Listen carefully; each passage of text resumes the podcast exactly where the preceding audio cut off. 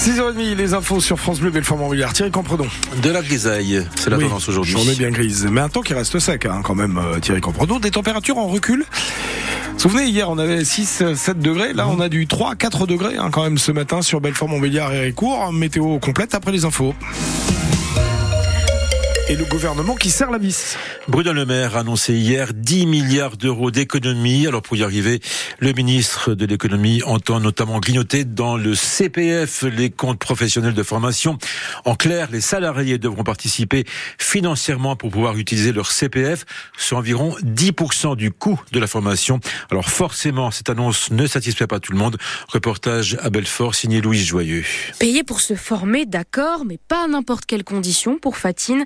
Elle est apprentie en finance chez General Electric. Ça ne me dérangerait pas de l'utiliser par exemple si c'est pour une formation personnelle. Donc à ce moment-là, c'est moi qui voudrais une formation permis ou autre. Mais si c'est une formation pour me développer dans une entreprise ou autre chose, là je ne les paierai pas forcément. Pour Hervé aussi, payer est un frein.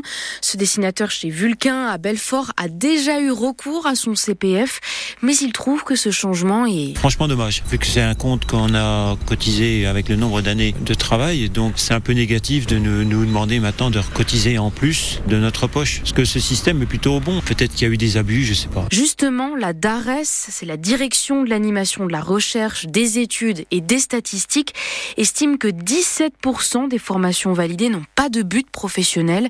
Mais ce n'est pas un argument, estime Nicolas Combe, le président de l'association des DRH en Franche-Comté. Il ne faut pas brouiller les messages. On a insisté depuis longtemps, y compris ce gouvernement, pour inciter les Français à monter en compétences, à continuer à se former. Du coup, donner un signal dans le sens inverse, ça risque d'être en tout cas difficile à comprendre pour les Français. Avec cette mesure, le gouvernement espère réaliser 200 millions d'euros d'économies sur les 2 milliards que coûte chaque année le CPF. Et en France, l'an dernier, 1 250 000 salariés ont eu recours à leur compte professionnel de formation.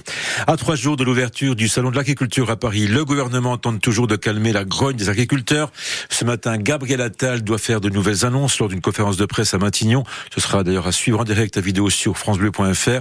En attendant, les agriculteurs maintiennent la pression avec des actions sur le terrain, comme cette nuit en Haute-Saône, où un camion de lait a été intercepté, vidé et tagué alors qu'il se rendait à l'usine Lactalis de Loulan-Verchamp, c'est à côté de Vesoul.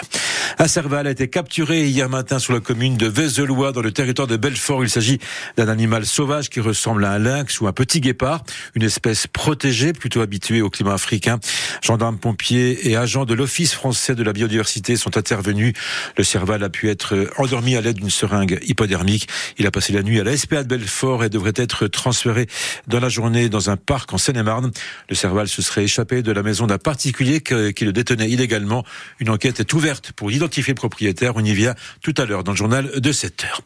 Et puis, dans un quart d'heure, notre grand format sera consacré à l'Office de tourisme des Vosges du Sud à Giromanie, dans le territoire de Belfort.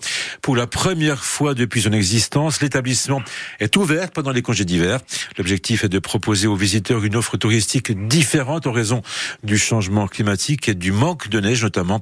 On en parle donc dans un quart d'heure.